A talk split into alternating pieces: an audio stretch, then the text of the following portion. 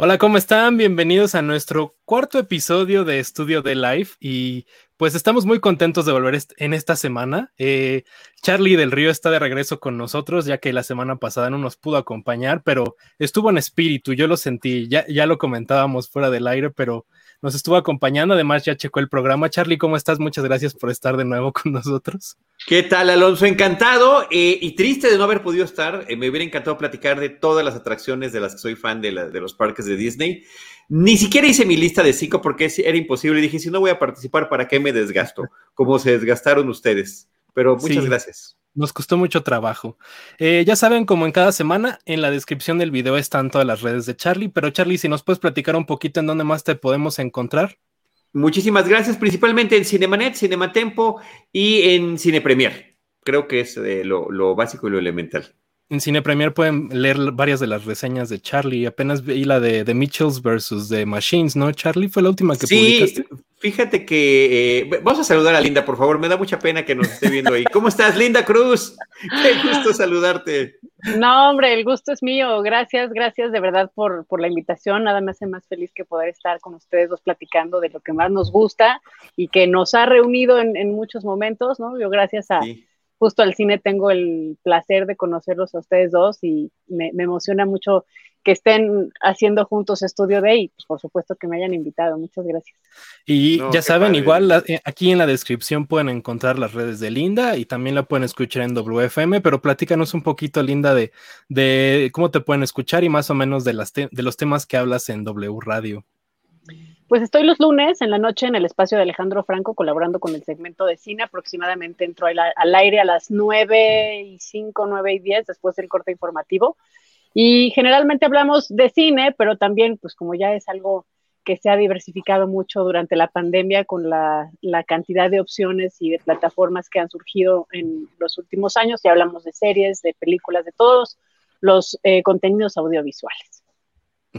Perfecto. Recuerden que aquí en la descripción están las redes de Charlie, también están las redes de Cinemanet, las redes de WFM para que también lo escuchen eh, todos los lunes, ya como nos comentó tantito Linda. Eh, le decía a Charlie de su reseña de The Mitchells vs. The Machines, fue la última que publicaste, ¿no, Charlie? Es la última que publiqué. Y fíjate, eh, esto Linda también lo, lo ha visto a lo largo de los años y lo ha vivido como mamá en diferentes momentos. A mí me empezaron a encargar, y eso se los agradezco mucho a los amigos de Cine Premier, las reseñas de las películas infantiles o familiares, aprovechando para también que eran en fin de semana, que eran familiares, que podía yo llevar ahí a mi retoño, y, este, y ya se quedó la tradición, aunque ya mi hijo ya sea el menos interesado en verlas.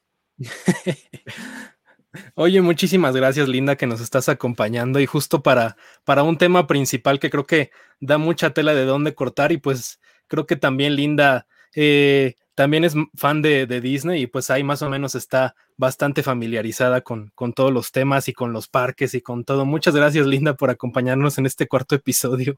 No, un honor. Me da mucho gusto de verdad poder tocar también temas muy interesantes de cómo ha ido cambiando la industria, cómo eh, las, nuevas maneras de consumir los contenidos y los cambios sociopolíticos han puesto también la mira en la narrativa, ¿no? En, la importancia que tiene el contexto histórico en el que se desarrollan las historias, en lo importante que es ser revisionistas para no olvidar pues los errores trágicos que hemos tenido como, como sociedad y no repetirlos, pero también en, una, en un contexto de cancelación que también a veces ya raya en el absurdo desde mi punto de vista. Sí, yo creo que ahorita lo vamos a abordar. Creo que estamos bastante de acuerdo en algunos de los temas, pero sí, este es complicado, ¿no? Es una delgada línea ahí entre lo políticamente correcto y lo absurdo y la cancelación exagerada, pero bueno, pues de nueva cuenta, Charlie, qué bueno que nos acompañas de nuevo. Muchas gracias. Y Linda, que nos está acompañando para este especial dedicado a, toda la censura de Disney y los cambios que ha tenido Disney con el paso de los años. Pero pues primero vamos a, empezar con nuestras noticias de la semana. Sobre todo porque el jueves pasado se llevó lo que llama Investors Call de Disney. Para la gente que no lo sepa, son las llamadas dedicadas a inversionistas, a la gente que tiene acciones de la compañía. Muchos de los bancos como Wells Fargo y algunos similares tienen una inversión directa con Disney y cada, cada cuarto de, del año eh, tienen que hacer una revisión de esto, pero además de ver los números, eh, las ganancias, las pérdidas, también se dan noticias, ¿no? Entonces, eh, aquí tengo más o menos una lista de las noticias que se presentaron en el Investors la semana pasada. Voy a hacer un breve resumen y ya terminando el resumen, pues platicamos un poquito más a fondo porque hay bastantes cosas que creo que son importantes, sobre todo a nivel industria, no solo a nivel Disney, sino que vamos a ver cómo van a cambiar eh, las modalidades de los cines y los estrenos y las plataformas y ya saben cómo es nuestra nueva realidad en la que tenemos muchos contenidos muy diversificados, ¿no? Y para empezar, anunciaron que la, la película de Shang-Chi, que es la segunda película de Marvel después de Black Widow, viene Shang-Chi and the Legend of the Ten Rings, que va a ser el estreno que de Marvel, es el primer estreno que va a llegar exclusivamente a cines y lo que dieron a conocer es que tendrá una ventana exclusiva en cines de 45 días para después llegar a plataformas, dígase Disney Plus con el pago este que da de Premier Access. Lo mismo va a pasar con Free Guy, que es la película de Ryan Reynolds, protagonizada por Ryan, Reynolds, que se viene atrasando, atrasando, atrasando. Eh, justo ya estaba con la compra de Fox, era una de las que compró Disney en el paquete, estaba en producción cuando la compró Disney y también Free Guy va a tener eh, una ventana de 45 días en exclusividad para cines y después a pantallas, que acabe mencionar que es una reducción de la ventana que se tenía en cines. Eh, la segunda noticia y una de las más importantes, sobre todo para Latinoamérica, es la llegada de la nueva plataforma de Disney que se llama Star Plus. Eh, ahorita lo comentaremos más a fondo, pero Star Plus es esta alternativa para contenidos mucho más maduros eh, para contenidos que no precisamente son de Disney, sino de todas sus ramas y subdivisiones como lo son Fox, eh, ESPN y demás cosas, y llegará el 31 de agosto a Latinoamérica. Y la tercera noticia y la más, pues no más importante, pero medio controversial, fue que ya decidieron aminorar las medidas en los parques. Es decir, eh, el día que se dio a conocer la noticia, dijo Bob Chapek, el que es el actual CEO de Disney, que como lo que dijo la CDC en Estados Unidos, pues iban a, permitir que la gente ya no tuviera cubrebocas en exteriores y se iba a aumentar la capacidad de los parques. Eso fue el jueves. Para el viernes, en la mañana, ya la gente no traía cubrebocas en Walt Disney World en exteriores y se había aumentado la capacidad y se empezaron a remover muchos de los plexiglas y muros y todo lo que estaba eh, cubriendo Walt Disney World, ¿no? Entonces, eh, estas son las tres noticias más importantes. Linda, ¿qué, piensas de lo que se presentó en el Investors Day de Disney, sobre todo a nivel industria? Bueno, creo que es interesantísimo la manera en la cual se están acortando las ventanas de exhibición entre salas eh, comerciales y plataformas digitales, ¿no? Es una, una cosa que sí ha acelerado la pandemia, que ya sabíamos que se iba a, llegar a ese momento en algún, en, en algún punto, ¿no? Es, es bastante predecible el saber cómo con estas métricas ya tan precisas que existen para conocer los, las conductas de consumo de la audiencia, pues que ya la gente realmente prefiere quedarse en casa, eh, prefiere tener esta flexibilidad de horarios, de pantalla, de, cómo consumir estas películas, pues sí le ha pegado mucho también a la distribución. Si si a eso le sumamos pues una pandemia global en la cual todo se cierra, pues sí, es, un, es una aceleración en la manera en la que se reformatea la industria, ¿no? Pienso que es importantísimo que sobrevivan las cadenas de exhibición, que replanteen a lo mejor su modelo de negocio, porque sabemos, si bien que el negocio de las exhibidoras no necesariamente está en la taquilla, sino en el consumo de, productos y dulcería, eh, alimentos y bebidas, pero pues sí, es, finalmente una cadena en la cual todos son importantes, ¿no? Y como consumidor, pues tampoco jamás se va a igualar la experiencia de ver una película en una pantalla de cine, en un, auditorio en el cual tienes un sonido que está precisamente calibrado, ¿no? Y hay una cantidad de, horas detrás para que puedas escuchar y vivir una película de esa, de esa manera y en ese formato, ¿no? Eh, es interesante. Mm, lo, lo, que hizo Warner el año pasado con HBO Max, de también eh, apostar a estrenar las, las, películas simultáneamente en salas que, en, las plataformas digitales, fue una buena toma de muestra y tendrá que ser algo que vayamos viendo eh, modificarse a lo largo de los próximos meses. También yo pienso que según el sapo es la pedrada, ¿no? Si de repente una película, un blockbuster, ven que puede tener mucho más vida en salas eh, no sé, o sea, eh, tendrán ellos que ir modificando a lo mejor dependiendo del catálogo de la película, del título. Quizás eso vaya a ser importante. Lo que pasó, por ejemplo, con Trolls World Tour el año pasado, que justo Universal decidió estrenarla en plataformas digitales en abril en Estados Unidos, en México llegó hasta finales de año.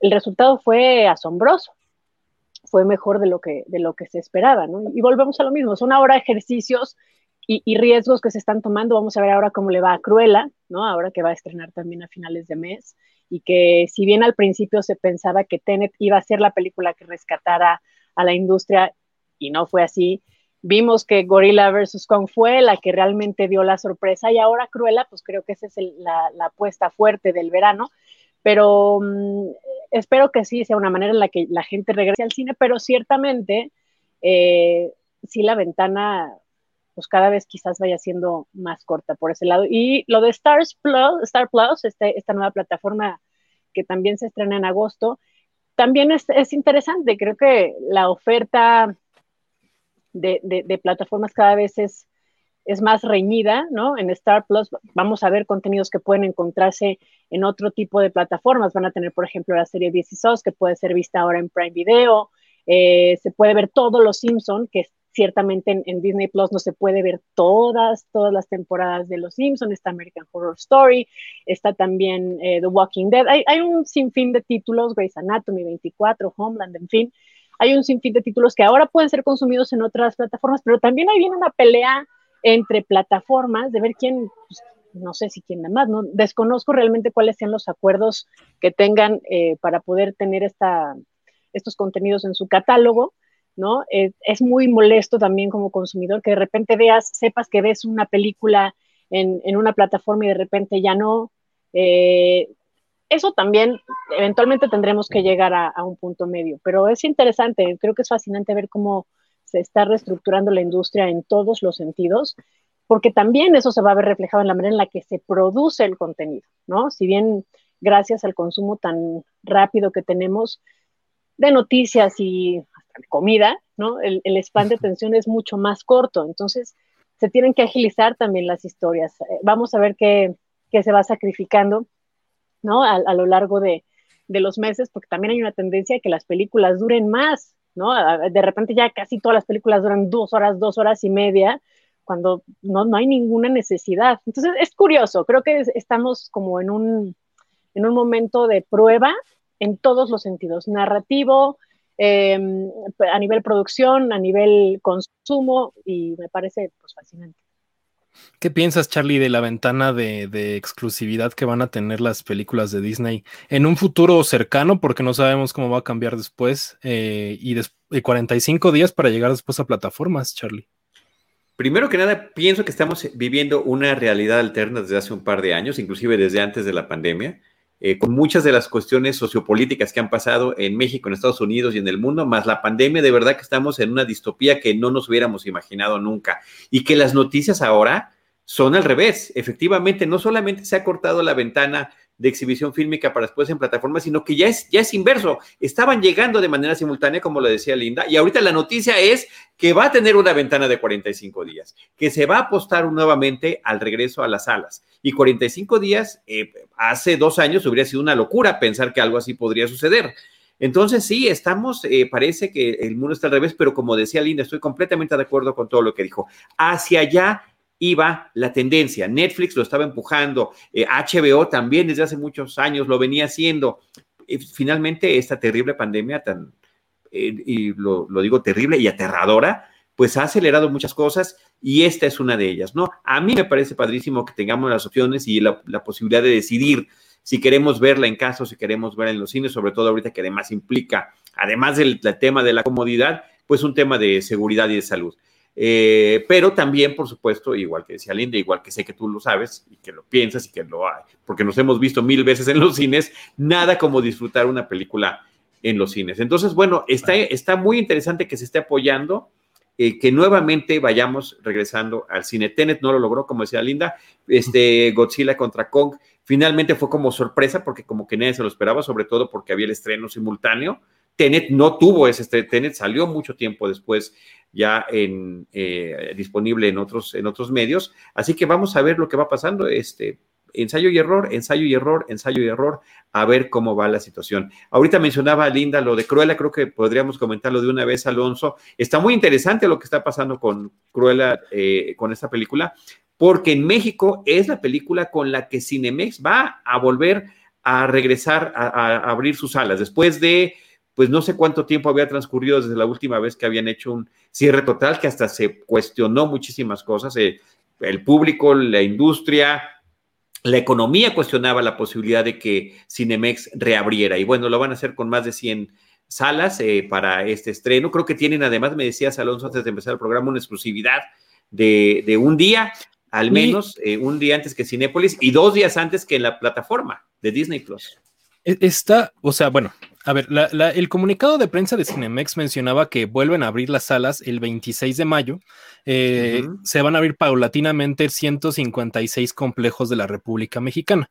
Por obvias razones, por razones de la pandemia, muchas salas pues cerraron, muchas salas están en venta. Hay terrenos de los que tenían muchos Cinemex que ahorita están en renta y en venta y pues obviamente esos cines no van a regresar.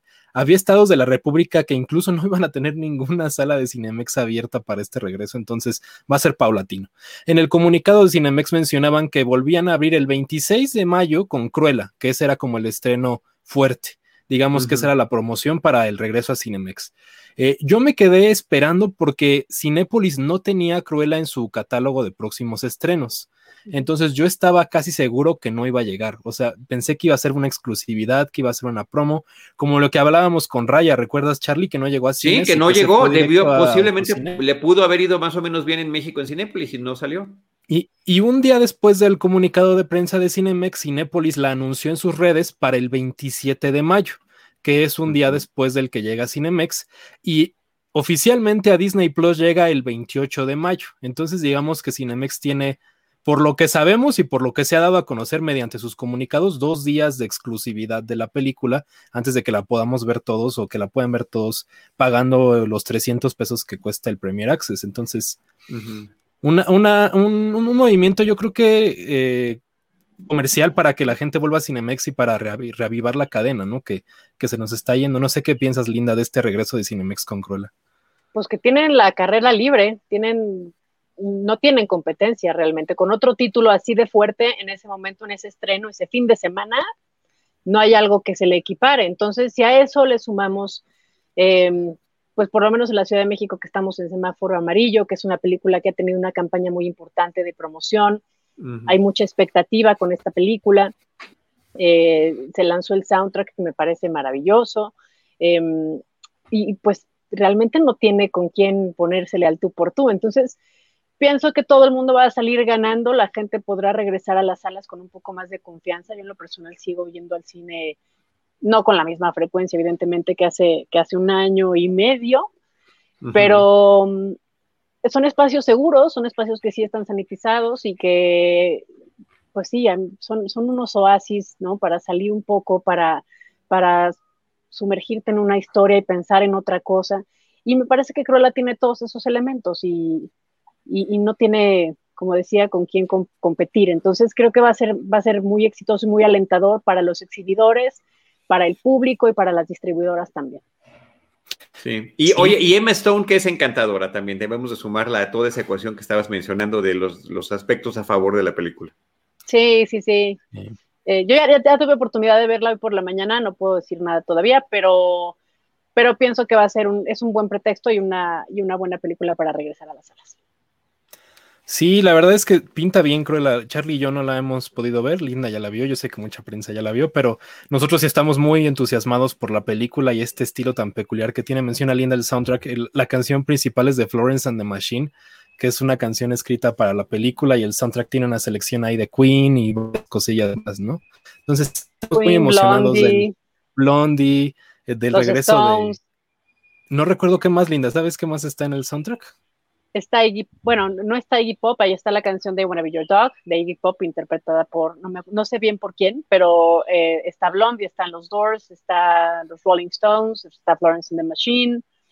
Em, sí, es, riquísimo, la verdad es, es muy gozoso porque agarran pues toda la época rock y punk de, los 60, 70, 80, o sea, el, el, rango es amplio de décadas y de, y de producciones.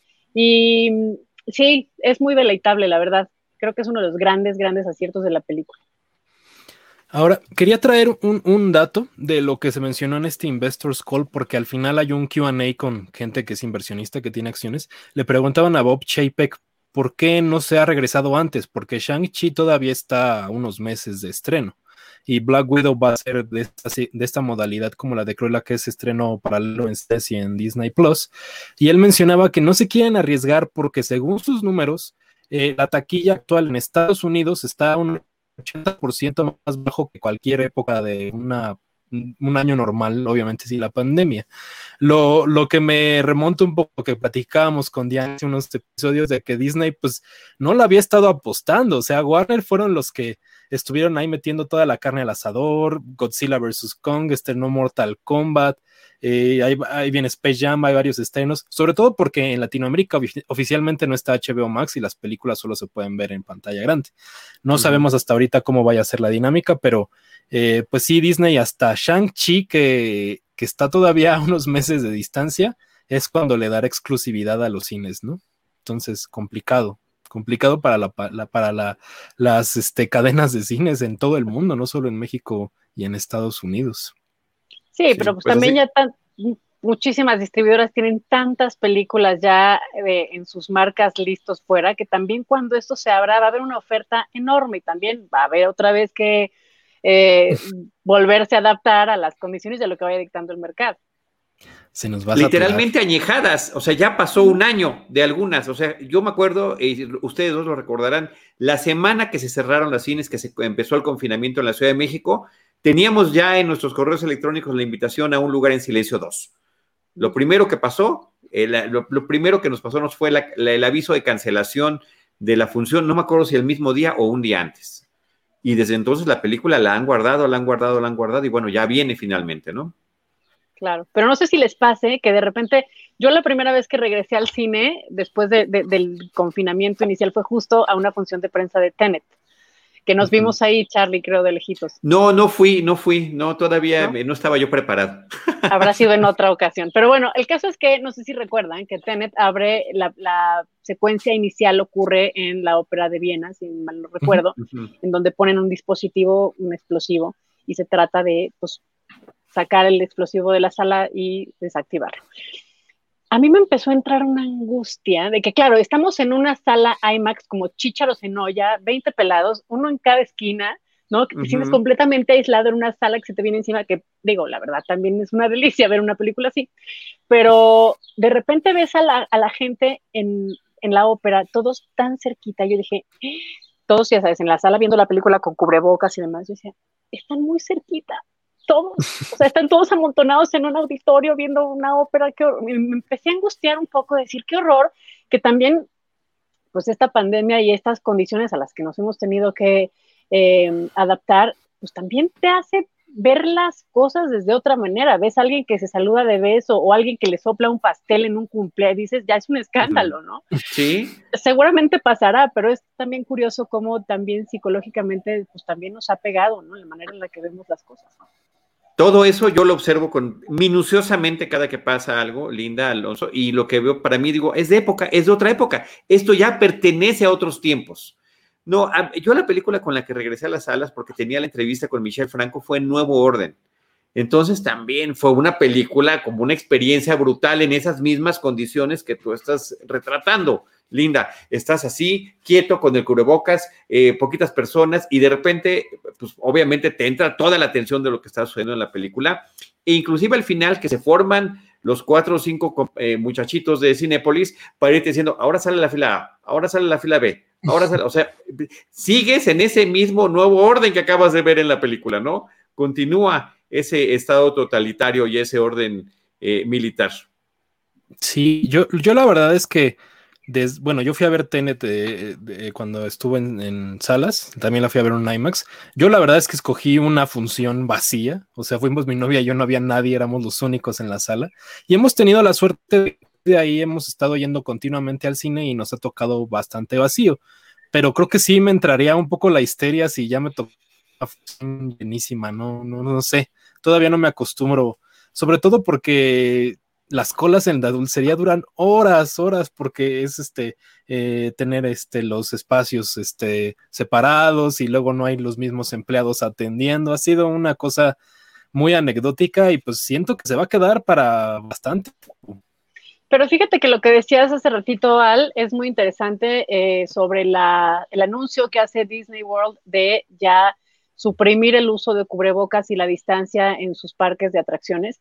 Pienso que también es una medida que está tomando eh, Estados Unidos eh, porque una, tienen la infraestructura y las vacunas para que todas las personas que lo habitan y que, tienen la edad para, ser vacunados puedan garantizar su tranquilidad en este sentido, ¿no? O sea, ahí sí es el que no se vacuna es porque no quiere, ¿no? Porque sí hay recursos, sí hay logística y, y eso también pues va a dar más libertades. Ahora, están luchando también ante un escenario de anti-vaxxers y de personas que no creen en la vacuna, que, piensan que mm, pues vamos a tener un chip en la sangre y entonces que bueno, muy respetable, cada quien crea lo que cada quien quiera, ¿no?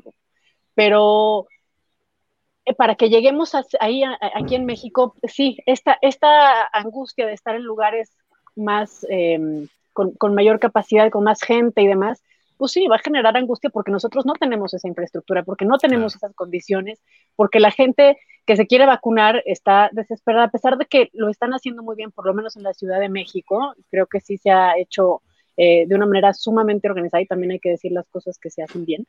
Eh, no, no hay un flujo de vacunas lo suficientemente eficaz para tener a la población vacunada con rapidez. Eh, y, si a eso le sumas que se van abriendo los espacios, se van abriendo los semáforos porque se tiene que reactivar la economía y porque sí han bajado también la incidencia de muerte y todo, pero no es suficiente todavía. Entonces es, interesante. Eh, pienso que Estados Unidos ahora también con el anuncio que hizo el presidente Biden de donar 80 millones de vacunas al mundo con esta intención de que justo podamos sentirnos todos globalmente más tranquilos, y es un problema mundial, no es un, un problema focalizado que solamente quienes puedan tener esa infraestructura lo hagan, pues no, me parece que es un, es un ejercicio interesante también el, el, vernos como sociedad a nivel global, ¿no? Eh, ahí sí, adiós muros, adiós fronteras, pero ya nos estamos desviando un chorro del tema, regresemos pues, sí, no, yo estoy de acuerdo, sí, no, es, todo es parte del tema, todo es parte del tema. Y sí, es, o sea, realidad hasta, hasta para ir al cine o no. Aún, un poquito de lo que regresa Linda un poco a la situación, que hay que aclarar que esto es en Florida.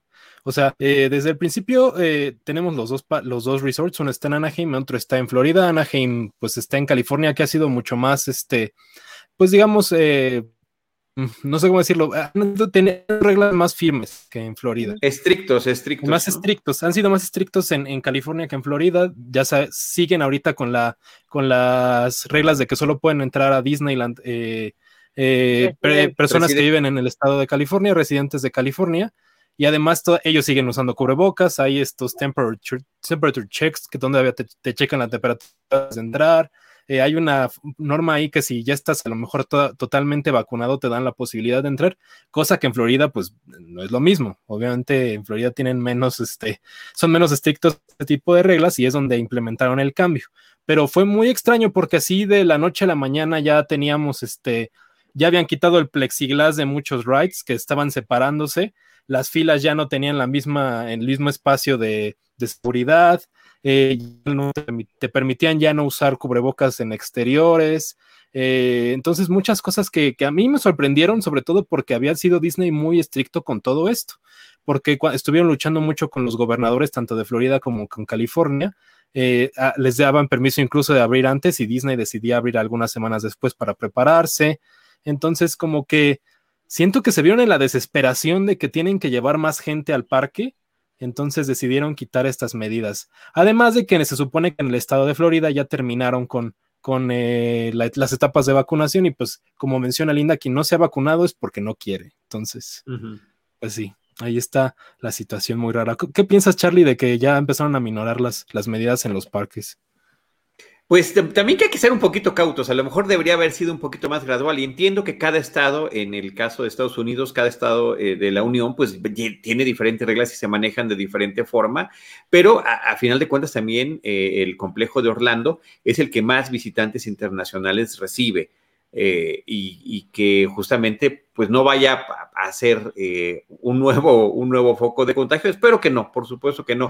Y entiendo yo que todas estas medidas son al aire libre, o sea, todo lo que es en los espacios cerrados sigue siguen teniendo lo, como, los, como estaba concebido desde el principio, ¿no? Y, viene a partir del anuncio eh, presidencial que el propio Biden hizo, o sea, él es el primero que dice, bueno, ya vamos con este avance de vacunación, vamos con estos resultados de, de cómo nos está afectando la pandemia, ya podemos quitarnos esto en los espacios libres. Entonces, pues sí, me parece que tiene sentido, ¿no? Estamos diciendo hace ratito, tú y Linda, eh, la economía se debe reactivar y pues ese es uno de, los, de las situaciones que deben de aplicarse y y que están sucediendo sobre todo en Orlando, es una de las principales fuentes de sustento y trabajo y todos los resorts, los parques temáticos, ¿no? Y digo, ya para cerrar un poquito, nada más eh, aclarar algunas cosas de Star Plus. La plataforma llegaría originalmente en junio, pero hubo un retraso por parte de Disney por dos razones. Una, porque querían que quedara entre los dos cuartos del año donde más están ganancias. Entonces justo va a quedar eh, su estreno en agosto Además, una de las principales bondades de la plataforma es que cuenta con deportes en vivo y quisieron coordinarlo para que estrenara justo con el principio de la temporada de deportes. Entonces, viene la NFL, viene la NBA, fútbol, honestamente no sé, pero creo que más o menos por ahí debe de estar la situación. Y, y es por eso que vino este retraso y la plataforma estrena oficialmente el 31 de agosto ya se había anunciado anteriormente que iba a haber una promoción para la gente que tuviera ya contratado Disney Plus, iba a costar más barato y se va a ofrecer en un combo. Hasta ahorita no se ha esclarecido nada acerca de los precios y si la promoción sigue vigente desde el anuncio el año pasado en el Investors Day de diciembre, pero pues sí, así están las cosas con, con Star Plus. No sé, Linda, Charlie, Linda, ¿tú vas a contratar? ¿Ya lo tienes pensado? ¿Lo tienes en tu lista? ¿Algo te interesa del contenido? Eh, pues es que te digo, hay, que ver también cómo se va a mover el contenido de las otras plataformas. Está canijo estar pagando todas, eh, todas, o sea, haciendo cuentas y uno que, tiene que ver muchas cosas, pues sí, de repente pagas HBO, pero pagas Netflix, pagas Prime, pagas eh, Disney Plus. Súmale otra raya más al tigre y sí está canijo, sobre todo porque van a tener contenido que va a estar compartido por lo menos temporalmente con otra plataforma. Entonces, está difícil porque tampoco hay tanto tiempo de ver tanta cosa, ¿no? Y, ver cosas que ya viste, pues también, ok, tienen un catálogo maravilloso y todo, tienen Grey's Anatomy, tienen DC pero pues ya lo viste, ¿para qué lo quieres, no? Es lo mismo, tenemos de repente... Em, alteros de películas y de libros, y sí, se ven muy bonitos, pero ¿cuándo vuelves a leer un libro? ¿Cuándo dices, ay, voy a ver esta película, de, ¿no? Es raro, ya no, ya no, ya no ocurre. Eh, y ahí está también la clave entre las plataformas y, la producción de contenido original, ¿no? Hacer cosas que realmente llamen la atención y que sean parejas. Porque, por ejemplo, sí HBO se distingue por tener una calidad en su contenido bastante alta y bastante pareja, ¿no? De repente vemos otras plataformas eh, que tienen mucha paja, que tienen series o películas maravillosas, pero que también con este afán de tener un catálogo robusto, se llenan también de cosas que realmente no valen mucho la pena, ¿no? Eh, ahora también, pues un mercado que le ha quitado tanto a la televisión abierta, pues también eh, la televisión abierta era, eh, era también una medida importante de lo que le gustaba a la gente, a lo mejor porque no tenía otra opción, pero si bien de repente vemos en plataformas que están produciendo contenido como Amazon Prime o Netflix, que son las principales que se, que se consumen y que están produciendo cosas activamente en México. Paramount lo está empezando a hacer, Apple lo está empezando a hacer, pero pues estas dos llevan más ventaja, ¿no? De repente si ves algunas cosas súper palomeras que dices, y, tienen mucha audiencia, porque también ahí hay un mercado que también está siendo medio abandonado y que necesita tener esas opciones también.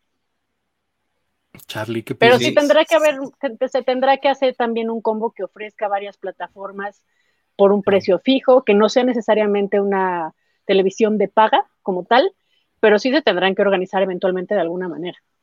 Porque va a haber un límite de lo que puedes tener de, plataformas. Imposible tenerlas todas, imposible estar pagando independientemente cada una de ellas, como está mencionando Linda. Y el tema de los contenidos que todavía están compartidos, pues tiene que ver con los derechos que tal o cual película o tal o cual serie tenían y que finalmente están coexistiendo, pero llega un momento en que se va a acabar y cada quien va a decir, y sobre todo Disney que tiene Fox, ¿no? Que ya es parte de lo mismo, que va a decir hasta aquí, papitos, o sea, esto, esto es como los parques de, Universal que tienen las tierras de Marvel. El día que se acabe eso, porque todavía falta, este, pues ya lo van a recuperar. Es rarísimo que tengamos Marvel, ¿no? En, ambos parques, en ambas empresas distintas.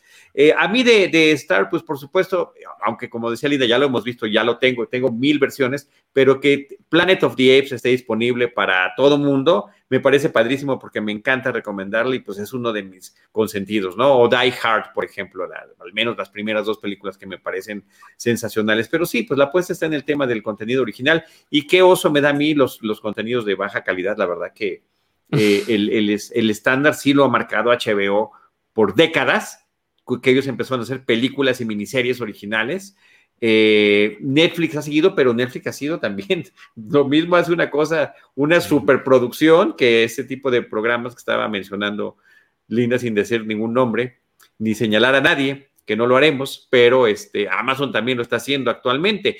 Y en ambos casos tienen contenidos originales increíbles. Eh, pero va, también en algún momento va a haber una situación en la que van a sobrevivir tales o cuales plataformas. No va a ser posible mantener a todas. Sí, tenemos eh, un exceso de contenido. O sea, es, es, la realidad. Tenemos un exceso de contenido y pues no todos son ganadores, pero pues sí, como bien menciona Linda, algunos contenidos de baja calidad son los que están ahí, vemos en los charts, ¿no? Semanales de los 10 más vistos en cada plataforma. Porque hay eh, gente que los ve y porque hay gente que sí los sigue y también hay que voltear para allá. Finalmente es un negocio. Claro, nosotros como consumidores salimos ganando porque tenemos una oferta maravillosa y tenemos muchas opciones, pero pues sí, para las plataformas y la producción es un negocio que también, pues sí, a lo mejor algo que a nosotros no nos gusta, porque digo, si, si bien estamos reunidos aquí ahora es porque tenemos muchas cosas en común, em, hay mucha gente que también le gustan otro tipo de, de, productos y de, y de que también hay que atender, ¿no? No, no en vano tuvimos un monopolio televisivo en México durante tanto tiempo. Después no fue necesariamente un monopolio, fue un duopolio, pero pues ahí siguen también, ¿no? Viendo las, sufriendo las de Caín, como dicen, pero pues ahí están todavía. Ahora, eh, hay que aclarar que la promesa es que Star Plus tenga los contenidos de Hulu en Estados Unidos, mm. incluyendo varias producciones originales. Por ahí viene en puerta la serie esta de Pamela Anderson con Tommy Lee. Hay una serie protagonizada por Nicole Kidman. Nicole Kidman, hay una serie con Kid McKinnon.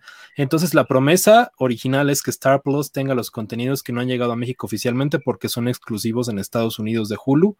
Y pues por razones obvias de que Hulu no está en México, pues no los tenemos al alcance. Entonces, de contenidos originales se supone que ahí vienen, ahí vienen los contenidos. No creo que estén de lanzamiento, pero esperemos que en los próximos meses pues tengamos oferta en Star Plus que no sea el catálogo que ya nos están ofreciendo principalmente de Fox, ¿no? Pero fíjate, por ejemplo, lo que está haciendo Cinepolis Click es muy interesante, porque Cinepolis Click es pagas por el contenido que consumes, no tienes una suscripción que te dé acceso a todo su catálogo y en cambio tienen contenido de HBO, tienen el contenido de Paramount, tienen el contenido, bueno, no sé si de Paramount, pero de HBO sí, de Stars también, y, si tú, por ejemplo, no quieres pagar una suscripción de una plataforma porque no quieres que te obliguen o porque se te olvidó cancelarlo y entonces ya te metieron un gol de otro mes, yo quiero ver nada más, nada más de Handmaid's Tale, o quiero ver nada más eh, Normal People, pues vas y la pagas y la ves y ya está. Eso es muy interesante, que te puedan ofrecer las cosas selectas que quieres ver de distintas plataformas en un solo lugar. Creo que Cinepolis Click lo está haciendo muy bien. Sí. Además de que tienen un montón de películas que solamente ellos están manejando, en, que no están en otros catálogos. y que no llegaron a salas, por ejemplo, claro. Sí, sí. sí.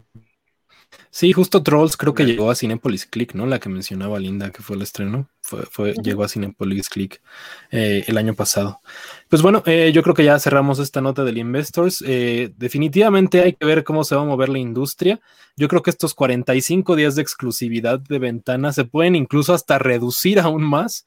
Yo esperaría que no, porque preferiría que tengamos los contenidos ahí en la pantalla grande para iniciar y luego ya llegaran a lo mejor a, catálogos. Además de que eso se presta mucho para piratería. Cuando un estreno está en, la plataforma el día de lanzamiento, ya está ahí eh, en sitios oficiales, ¿verdad? No quiero mencionar los sitios porque no debemos, pero se presta mucho para esto. Entonces, eh, pues yo creo que con esto cerramos el tema y es hora de pasar a nuestro tema principal, que vamos a hablar un poquito de cómo ha sido la censura en la historia de Disney, cómo han sido los cambios que se han hecho en muchas películas. Estamos viviendo justo en una época en donde han venido muchos cambios y muchas, eh, muchas películas que se han censurado y que a veces ni siquiera nos damos cuenta. Entonces, justo eh, se me ocurrió este tema porque, eh, digo, un poco anecdótico, el año pasado visité a Linda y Linda fue justo cuando estrenó Disney Plus, ¿lo recuerdas, Linda? Sí, sí, me, sí. Me decía Linda que no encontraba a Peter Pan y los Aristogatos en el catálogo. Entonces yo me quedé pensando de, pero sí están, ¿qué está pasando, no? Y lo que pasaba es que Linda tenía activado un perfil infantil que no le permitía ver esos contenidos y los dos nos quedamos pensando de cómo es posible que películas clásicas de Disney como Peter Pan, los Aristogatos y muchas más no estén disponibles para niños por algunos temas pues que ya están digamos, outdated, sobre todo consumo de tabaco y varias cosillas más, pero si actualmente tienen ustedes un, activado un perfil infantil en Disney Plus, hay muchas películas que no van a poder ver sus hijos. Entonces, no sé qué piensas, Linda, un poquito de este tema para empezar con nuestro tema principal del podcast. Creo que Linda se nos, se nos friseó, ¿verdad, Charlie? Ah, me parece que sí se, se congeló su, su imagen. Eh, oye, el tema es tremendo. Eh, las tres películas principales con las que se dio a conocer todo este tema, que tú lo viviste ahí dándote cuenta, pero que al final de cuentas fue noticia internacional, eran Dumbo, Peter Pan y los Aristogatos. Y justamente cada una de esas películas tenía algún elemento que se consideraba que ya resultaba ofensivo para los públicos contemporáneos y que debería de verse en contexto y que por eso desaparecía de las eh, de, estos perfiles, pero que estaban pues, en, un perfil para adultos, se podía ver. Eh, le decía, es que se nos fuiste un momentito, Linda, que eran Dumbo, Peter Pan y los Aristogatos, que ustedes se dieron cuenta ese día, pero al final fue noticia nacional e internacional que, eh, pues, por los Aristogatos, por el tema de los gatos siameses que tenían acento chino, ¿no? Que parecía que era una, una burla de ellos. En Peter Pan, por las tribus originarias, que aunque Peter Pan los está ayudando a rescatar a la princesa Tigrilla, pues estaba mal interpretado. Y en el caso de Dumbo, no recuerdo si era por el tema del consumo de alcohol involuntario que tiene, que tiene Dumbo. Es que pasa era el, los cuervos. Ah, y los cuervos, claro. Los cuervos que también tenían en inglés voces de afroamericanos, si no me equivoco.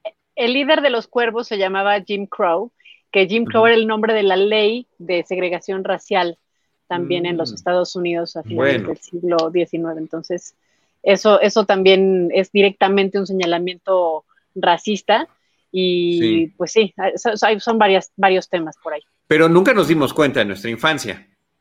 No, claro que no. Pues es más, digo, eh, era, era muy común que a mí, yo nunca lo entendí realmente, porque claro, también vivimos en una realidad no muy cercana cuando, cuando éramos niños y yo viviendo en provincia a lo que pasaba con, la esclavitud en Estados Unidos, pero era muy común que oías de ay, algún tío o algo de cómo estás pues aquí como trabajando como negro, ¿no? Decías, ¿cómo? es completamente incorrecto. Incluso hoy día es muy común oír de, o sea, a mí me ha tocado de repente estar oyendo las noticias y detuvieron a no sé quién por trata de blancas. No es trata de blancas, es trata de personas, ¿no? Y lo seguimos diciendo hoy en día, de repente dices, a ver, espérate, o sea, es importante ser revisionista, por supuesto, con la historia, eh, pero claro, como niños no te das cuenta realmente de, las implicaciones que eso tiene. Por eso es importante, por ejemplo, eh, los contenidos que han modificado eh, en, las, en estas remasterizaciones de los clásicos de Disney, de sí no poner evidentemente una diferencia o un señalamiento racial, ¿no? Creo que, que, es importante para las nuevas generaciones, ¿no?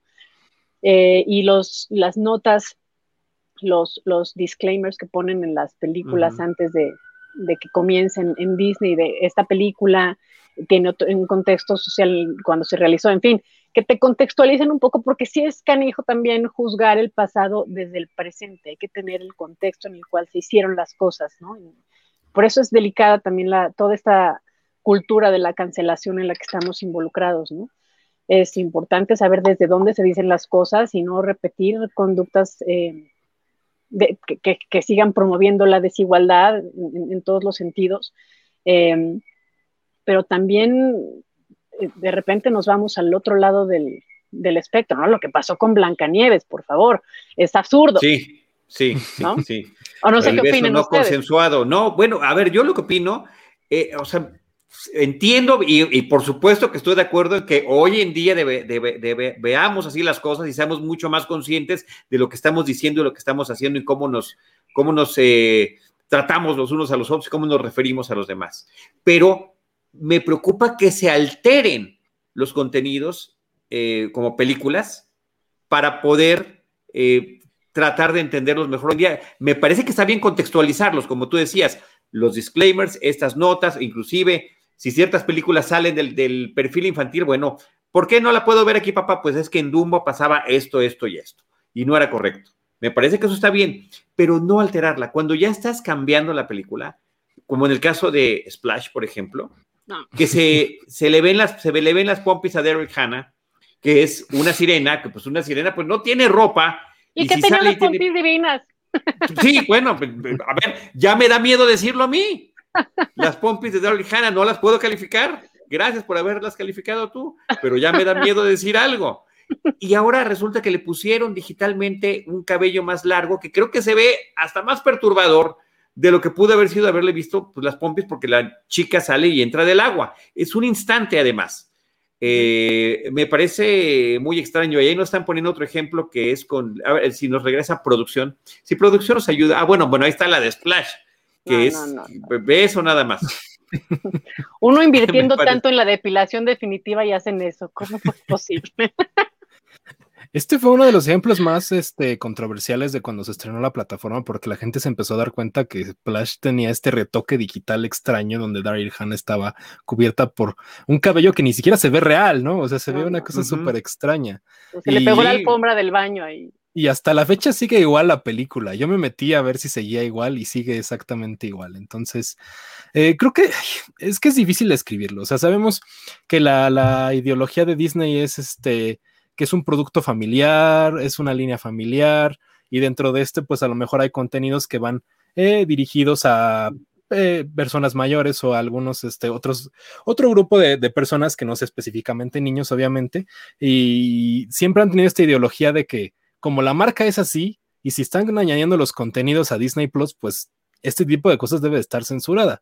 Y a ver, e, es súper complicado porque yo he visto muchos ejemplos de personas que a veces se quejan, o sea, mamás, yo estoy en muchos grupos de Disney de Estados Unidos y hay mamás que se quejan. De, de, grupos de, mamás y dije, no, no, compadezco muchísimo. Estoy en grupos de Disney de Estados Unidos y no tienen la idea de comentarios semanales de mamás que dejaron que sus hijos vieran Los Simpson en Disney Plus y se están quejando y quieren mandar una carta. Entonces, es complicado. Yo, yo no condono lo que hace Disney. De hecho, para mí es horrible que modifiquen las películas que hagan este tipo de cosas. Pero creo que están atendiendo a veces a un target que pues es muy quejoso. O sea, hay mucha gente que, que está detrás de este tipo de cosas. No sé qué piensan ustedes.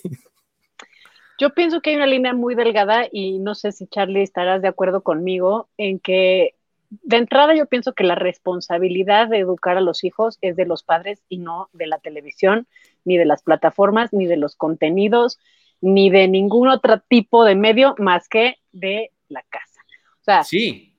la responsabilidad de lo que ven nuestros hijos, de lo que consumen nuestros hijos y del contexto que uno les dé, esa, eso es de nosotros, ¿no? No se lo podemos delegar a nadie más. Pero de repente sí. Con eso podemos cerrar el programa. Es, estoy ciegamente de acuerdo con lo que está diciendo. Muchas gracias a todos por acompañarnos. No, es cierto. Pero es increíble, sí, totalmente de acuerdo, Linda. Perdóname. Entonces, esta cosa de la, vuelvo a lo mismo con lo de las cancelaciones y demás, o sea, la responsabilidad es de los papás. Ahora, claro, hay muchos tipos de familias y desgraciadamente hay muchos chiquitos que no tienen realmente em, unos padres que estén tan de cerca eh, siguiendo lo que están consumiendo y a veces, y incluso yo también lo he hecho, ¿no? que tienes que hacer algo y pues ahí, ahí, toma el iPad y métete ahí, te pongo un jueguito y de repente, pues tú no sabes de qué momento a otro brincan a otra cosa, ¿no? O sea, sí, la responsabilidad es de los papás, pero también te puede brincar la liebre y también todos hemos tenido que recurrir a, a, la nana iPad para que el niño se entretenga un ratito porque tú no puedes estar con el circo a tres pistas, ¿no? Pero... Eh, sí, por ejemplo, lo que, lo que vimos hace un momento con la lámina que pusieron de la escena de Lilo y Stitch, que de, repente Stitch se mete a la lavadora o a la secadora y se esconde, em, pues sí, es, bueno, esa no es la lavadora, ni la secadora, ni Stitch. no creen que le estamos diciendo lavadora a alguien. No nos vayan a cancelar, por favor. Bueno, pero sí, si bien efectivamente es un peligro que un niño se esconda dentro de una lavadora porque se le cierra y se asfixia y se muere, ¿no? Sí. Eh, sí, sí, a veces los niños agarran ideas. Claro, cuando salió Superman, yo tuve un par de primos descalabrados porque se aventaron del balcón, ¿no? Porque, claro, yo, y se ponían la toalla como capa y a volar, pues claro. Por más que el papá te dijera, no, no solo vuelan los superhéroes y la kriptonita y las arañas.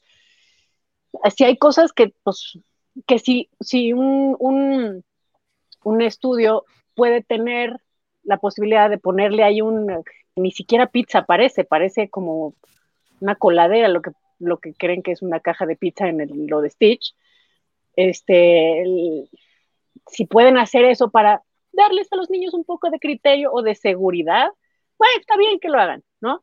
Pero ya de ahí a que entonces el príncipe no besó a la princesa, porque entonces era no, un beso no consensuado, ya me parece más grave. Lo que hicieron con fantasía, ¿no? Por ejemplo, en, esta, eh, eh, en este segmento en el cual eh, removieron de la, de la versión remasterizada esta imagen de la centaura negrita, negra, que es la que está limándole las pezuñas a la otra centaura, es la que les pone las flores en la cola, es la que les va jalando la rienda, es evidentemente un retrato de la esclavitud, es un retrato de una diferencia racial que me parece que es sano que no aparezca como algo normalizado en un contenido que, ven los niños, ¿no?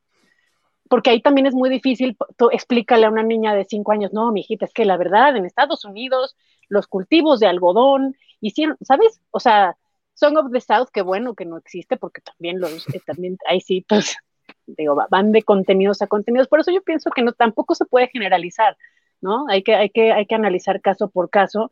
En algunos será válido no. Me imagino que para, para todo existe un código y existe una serie de protocolos para determinar dónde aplica y dónde no aplica.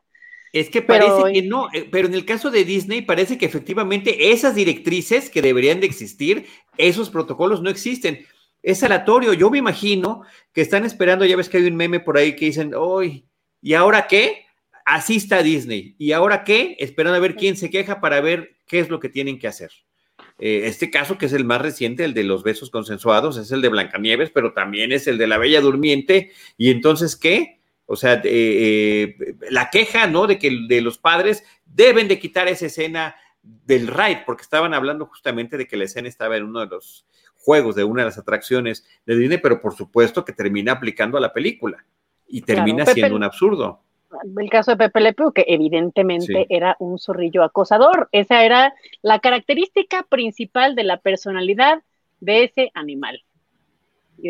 bueno, eh, y, sí, traer eso a esta, o sea, revivir ese, ese, esa característica de personalidad en un entorno actual, pues sí, sería equivocado. ¿No?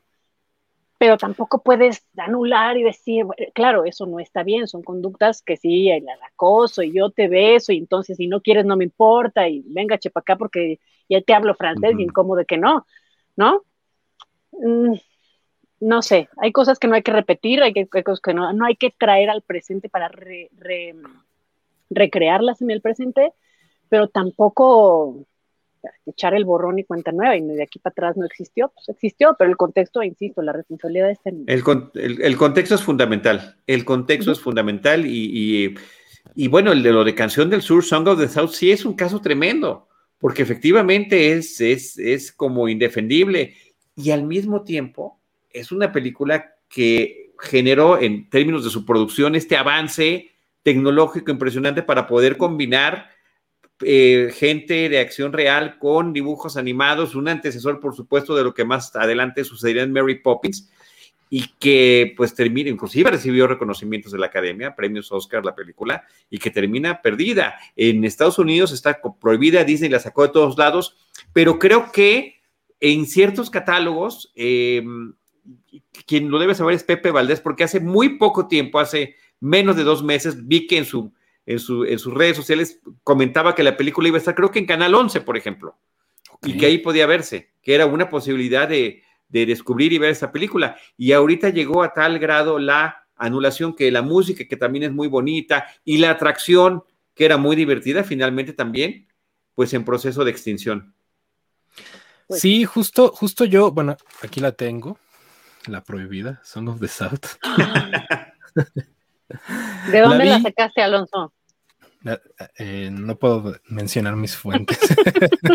este, la vi justo antes de empezar el programa. Tenía muchos años que no la veía y quise justo prepararme para ver, eh, pues, qué pasa con Song of the South, ¿no?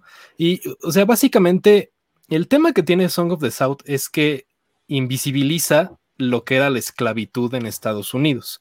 Porque la película se sitúa antes de la guerra civil, no te lo dicen explícitamente. No, se supone que después de la guerra civil, ¿no? Según yo es antes, Charlie, según yo es antes de la guerra civil, porque me puse a leer un ensayo donde la gente analizaba el vestuario y decían que era antes de la guerra civil.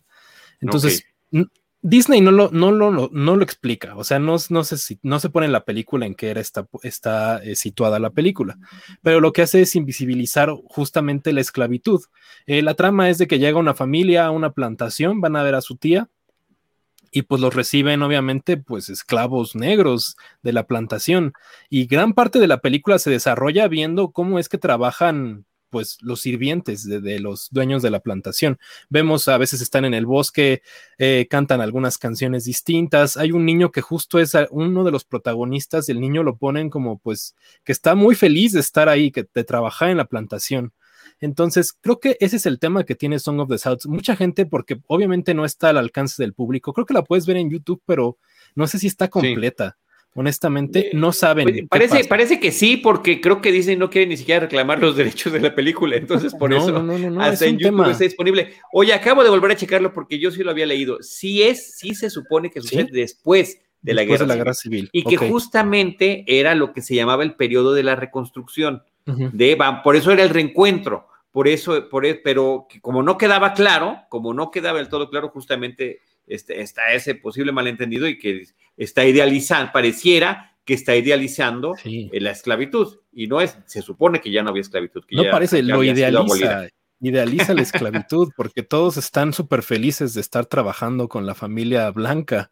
Y tenemos este personaje, el, el Uncle Remus, el tío Remus, que justo, para quien no lo sepa, la película no es original de Disney, se, se basa en la obra de, aquí tengo el nombre, ahorita lo busco en un segundo, pero está basada en esta serie de historias de Joel Chandler, del tío Remus, que básicamente pues es este personaje afroamericano que vive en una plantación y que se acercan los hijos, los familiares de la familia blanca y les cuenta historias del bosque. Eh, tenemos el ejemplo del hermano Rabito, que se llama en, español se llama hermano Rabito, en inglés es el Bread Rabbit, que es el protagonista, intercala la película, eh, la historia del, del, niño blanco con algunas secuencias animadas donde vemos como las este, aventuras del conejo. Entonces sí, en realidad Disney lo adaptó de una obra preexistente, pero pues es muy problemático. O sea, en la época, o sea, no quiero decir que esté bien visto, pero en la época no era un tema como el que tenemos actualmente, ¿no? después vino todo el problema de la segregación y más cosillas. Y pues para ellos en aquella época, pues era una película más de Disney feliz llena de canciones. Y si lo ves con una perspectiva actual, pues obviamente se está idealizando la esclavitud porque los esclavos están muy felices de estar en la plantación. Muy problemático. Leía que le preguntaron a Bob Iger, el que era antes CEO de Disney, qué pensaba de la película y si planeaban reeditarla. Y él dijo así un rotundo no. O sea, la película es ofensiva, no tenemos ningún plan de reeditarla. Entonces, no sé cómo está la, la, cuestión de los derechos que menciona Charlie ahorita que, que, le iban a pasar en Canal 11, no tengo la menor idea. La pasaron, la pasaron, o sea, ya, ya esto ya sucedió. Ok. Sí, pero muy recientemente. Sí, sí, sí. Entonces, eh, y lo que mencionaba Charlie de, lo que pasa es que la Splash Mountain en los parques Disney está ubicada en muchos parques, se basa en Song of the South. No explícitamente en los personajes de raza negra que aparecen en la película, sino en los personajes animados. Eh, y la canción principal, que sí Duda, eh, pues suena a lo largo de todo el ride, pero pues obviamente cuando empezaron a surgir las nuevas generaciones y tenemos ahorita la cultura de la cancelación, yo creo que Disney dijo, ya no nos vamos a arriesgar más y vamos a cambiar Splash Mountain para que ahora tenga una temática de la princesa y el sapo. Entonces, pues no sé, yo, yo, no, yo no tendría el criterio para decir si es una buena o mala decisión. Yo creo que el producto de donde viene el ride es un producto que no está bien visto en nuestra época. Entonces, no sé, Linda, ¿tú qué piensas de, Song of the South? No, pues efectivamente yo pienso que es importante que no esté ahorita tan al alcance, ¿no? O sea, sí estamos también en un momento en el cual la politización y la polarización de la población también está siendo muy acentuada y es claramente eh, un, un, contexto que falta años, años luz para realmente lograr una equidad ¿no? Hay, muchísimos crímenes raciales todavía alrededor del mundo y, algo que normalice una conducta de esclavitud, aunque se vean felices y aunque no haya violencia y aunque el conejito esté muy simpático y el negro también le cuente. Y, no, no, no, no me parece que, que sea algo que debería de verse como en un contexto ni feliz ni normal. Porque si bien le pusieran eh, personajes de, de, de, otra raza o de otro color, de otro pantone, pues no sabríamos si en ese contexto sería igual de eficiente la narrativa de la película, ¿no? Que debería, pero es lo mismo que está pasando ahora con lo de la sirenita, que ahora la sirenita es, de, raza negra, en, Cruella también vemos personajes que en las referencias que tenemos de 101 Dálmatas o de La Noche de las Narices Frías, eh, eran personajes blancos, ahora aparecen como personajes afroamericanos. Eh, es es importante, ¿no? Lograr también esta normalización racial y esta película, Song of the South, no lo hace. ¿Qué piensas, Charlie, de, las controversias continuas acerca del personajes como la sirenita que, cambian en el live action de raza y vaya que ha levantado las antorchas de mucha gente, ¿eh? fue un tema. Sí, qué terrible, me parece terrible que pase eso. A mí me parece increíble que una nueva versión la puedas actualizar y le puedas dar otro tipo de vigencia, me parece que eso está genial, pero también que puedan preservarse, eh, estamos el, no del caso de Song of por supuesto, pero de todas las demás que hemos estado platicando, pues que se conserven tal y como estaban. Al final de cuentas tienes las dos versiones, cómo se vio en algún momento, cómo se está viendo ahora, cuáles son las diferentes formas en las que una misma historia puede expresarse, me parece que eso está sensacional y no nada más es el cambio a veces de raza, inclusive de sexo. Galáctica, una serie de televisión de los años 70, finalmente tuvo hace algunos años su remake y lo que era dos compañeros hombres que los personajes principales, Starbuck y Apolo, los convirtieron en hombre y mujer. A mí me parece que estuvo genial el cambio que tuvo y así la mayoría de los personajes que eran los mismos personajes habían cambiado de sexo y o inclusive de, color. Entonces, eh, sí. Perdón, perdón. No, en el tema de lo de la sirenita, que, sí vemos, ahí es donde te das cuenta realmente de que estamos a años luz de de ser verdaderamente imparciales y de, y de, que no existieran estas diferencias raciales, estas antorchas que dices, Alonso, que se han levantado a raíz de que se anunció que la protagonista del live action de La Sirenita era de raza negra, fue un escándalo. No tendría por qué ser un escándalo. Eso quiere decir que no estamos ahí, que, que siguen habiendo ah, diferencias abismales. Ahora, en el cambio de sexo, a mí me interesa muchísimo, querido Charlie, conocer tu opinión, tan fan que sé que eres de James Bond. ¿Qué opinas de, esta posibilidad de que James Bond. De que hubiera una Jane Bond. Ajá. Ah, me encantaría, me súper encantaría, qué padre estaría. Bueno, yo llevo además años esperando que también hubiera cambiado de raza el, actor. O sea, sí, pero de sexo sería, o sea, sí. mira, eh, porque eh, es, es, cambiar, así como hablas de cambiar la estructura de las películas, si cambias tú el sexo de un personaje que tiene características tan claras y que estuvo inicialmente contextualizado muchas décadas atrás, que se ha traído al presente con muchas adaptaciones y todo, ¿no piensas que cambiaría la personalidad per se o la naturaleza per se del 007? Bueno, en, ese caso en particular, sí, pero yo cuando vi Atomic Blonde, con Charlize Theron, dije, wow, esto, esto es Jane Bond. Pero se llama Atomic Blonde. Claro, se llama Atomic Blonde. O sea, finalmente, no, fíjate que no, ¿tú crees que sería necesario tener que cambiarlo o que pudieran coexistir? O sea, que se llame eh, distinto. Para mí tendría que llamarse distinto. O, podría ser un spin-off, ¿no?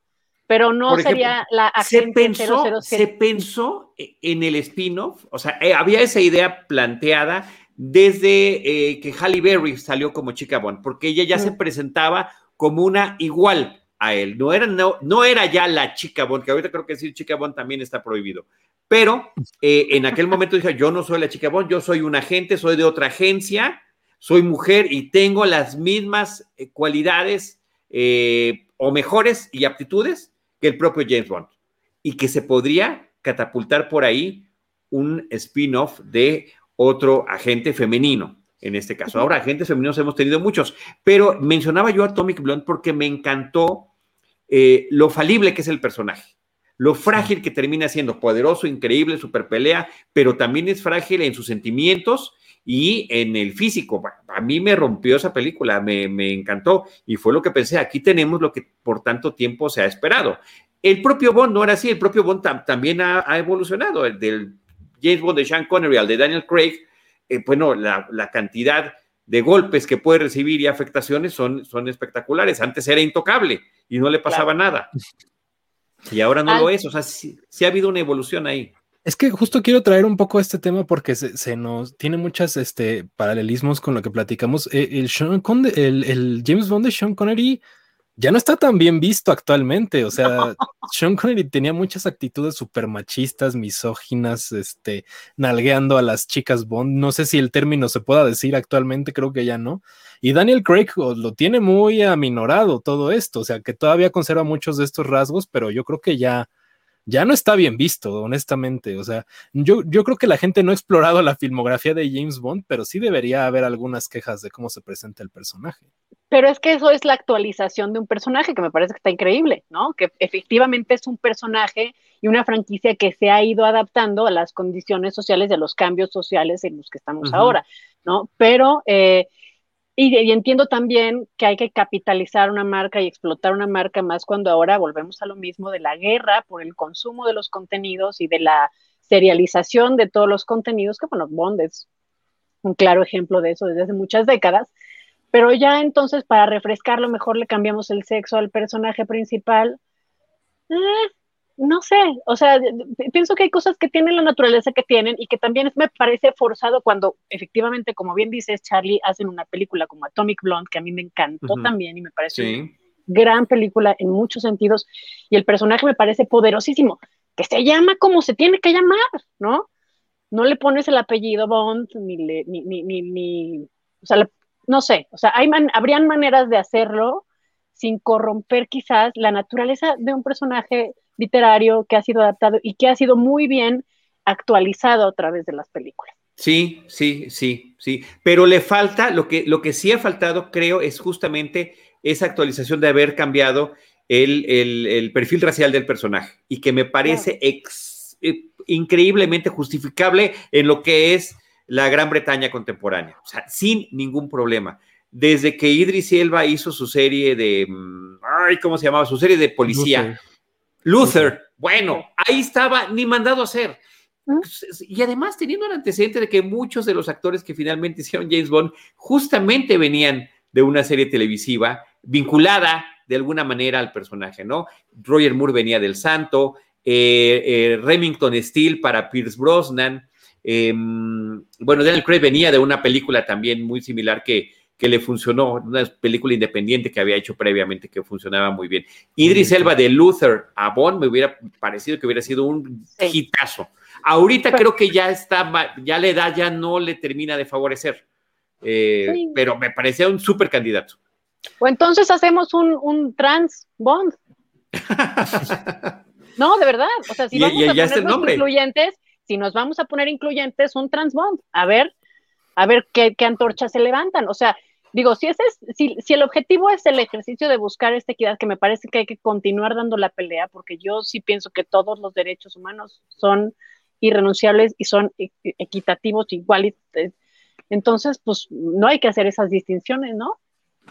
Es súper complicado el tema porque, digo, nosotros, yo no tengo ningún problema con que cambie la raza de cualquier personaje que, que James Bond sea mujer, no tengo nada pero el público en general sí lo tiene. O sea, ahí tenemos un claro ejemplo. Eh, no sé si recuerdan cuando iba a estrenar Ghostbusters, la última versión de Ghostbusters, las cuatro Ghostbusters eran mujeres, que relajo fue. O sea, eh, tenían, tuvieron que cerrar sus redes sociales. Leslie Jones estaba harta de que la criticaran todos los días porque no solo los fans de la franquicia, la gente en general se quejaba de que le hubieran cambiado el sexo a los cazafantasmas. Y la película desgraciadamente fue un fracaso de taquilla. A mí me encanta Ghostbusters eh, con el elenco femenino, pero las audiencias responden de maneras muy extrañas. Respondieron eh, mal desde el tráiler. O sea, fue el tráiler más, más vilipendiado de la historia de YouTube. Impresionante.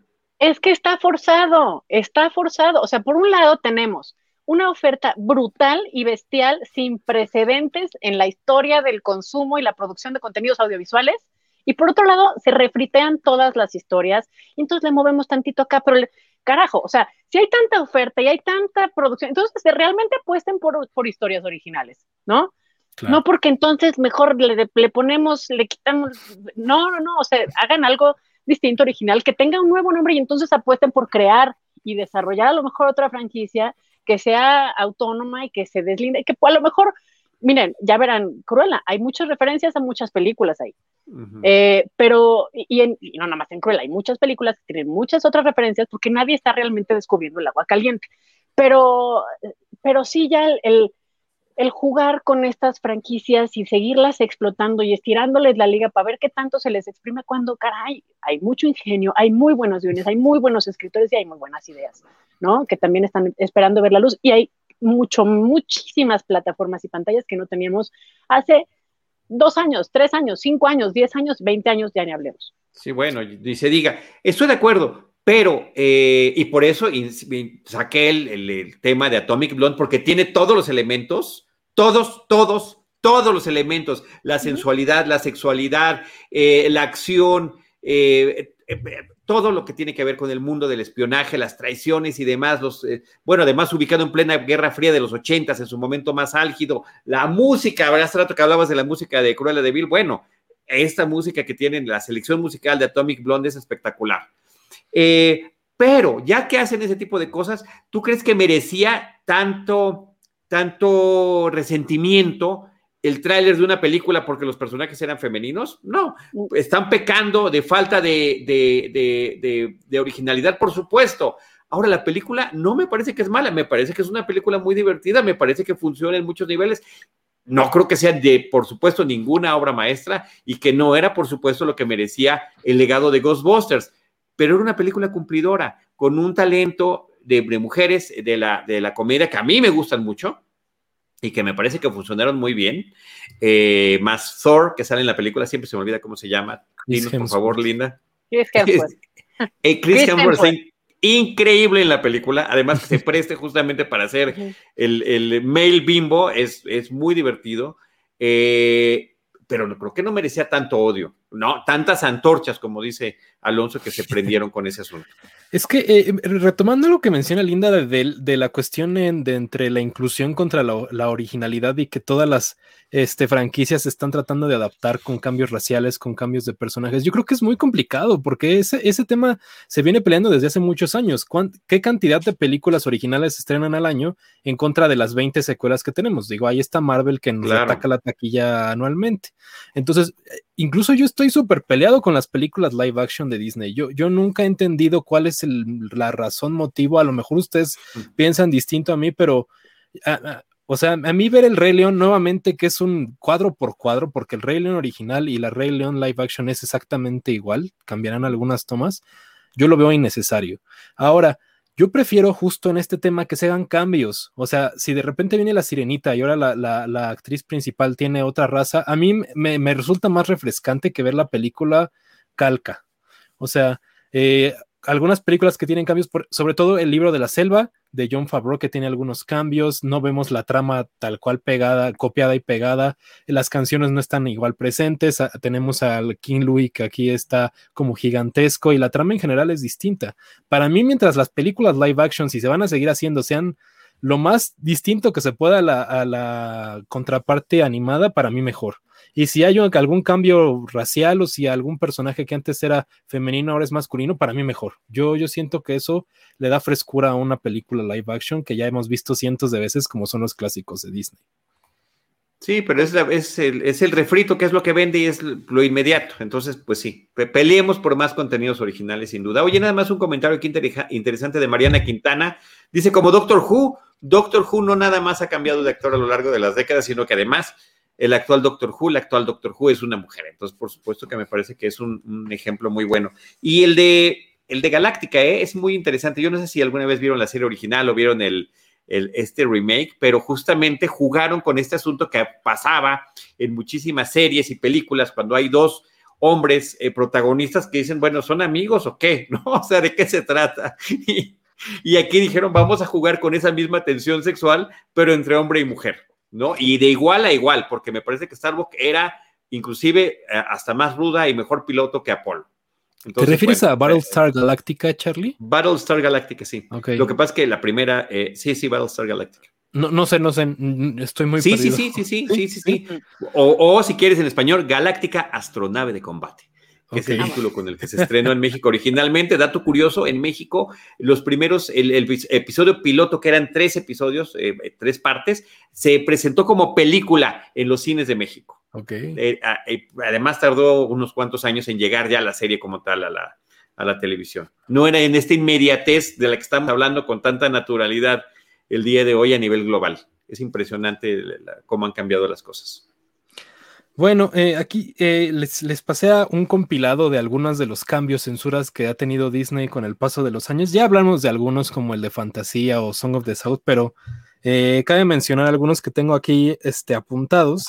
se borraron los cigarros de la secuencia de Pecosville en Melody Time, que justo estuve leyendo que también fue un cambio que, se empezó a hacer a raíz de la muerte de Disney, que querían borrar más cigarros de películas, incluso lo quisieron hacer en Peter Pan, si recuerdan, están todas estas secuencias, o en Pinocho, que Pinocho también se va a la isla de los niños y decide fumar, y al final como que terminó ganando la creatividad, pero en muchos cortos sí se borró sí hay algunos cortos que ya no tienen presencia de cigarros o de tabaco, que pues no sé, o sea, lo entiendo en un contexto actual, ¿no? Que algunos contenidos para niños que se normalizara el fumar, pues es muy extraño, pero yo sigo siendo ferviente creyente de que los contenidos se deben de quedar igual y se debe presentar un disclaimer de lo que está mal y lo que está desactualizado. Tengo aquí algunos más. Eh, hay una secuencia de los tres cochinitos en la que el lobo feroz está presentado como si fuera un judío. Y este cambio se hizo desde que Disney vivía. Disney hizo el cambio. Aquí está la imagen. Se cambió para que el lobo ya no fuera este estereotipo del judío que viene de una obra muy extraña. Ya saben que está esta historia de que Disney era antisemita y hay muchos mitos urbanos detrás de esto. Entonces este cambio se hizo desde que Disney ya estaba vivo. Eh, algunas secuencias que se borraron, eh, la secuencia original de Arabian Nights de Aladdin hablaba de cortar orejas, eso solo está en el cine, desde que salió en VHS se borró la letra de la canción y se modificó.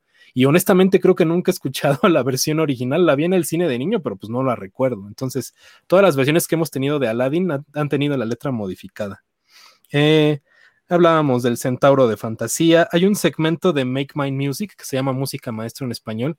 Se llama The Martins and the Coys y se borró definitivamente de la existencia porque habla mucho de las armas de fuego.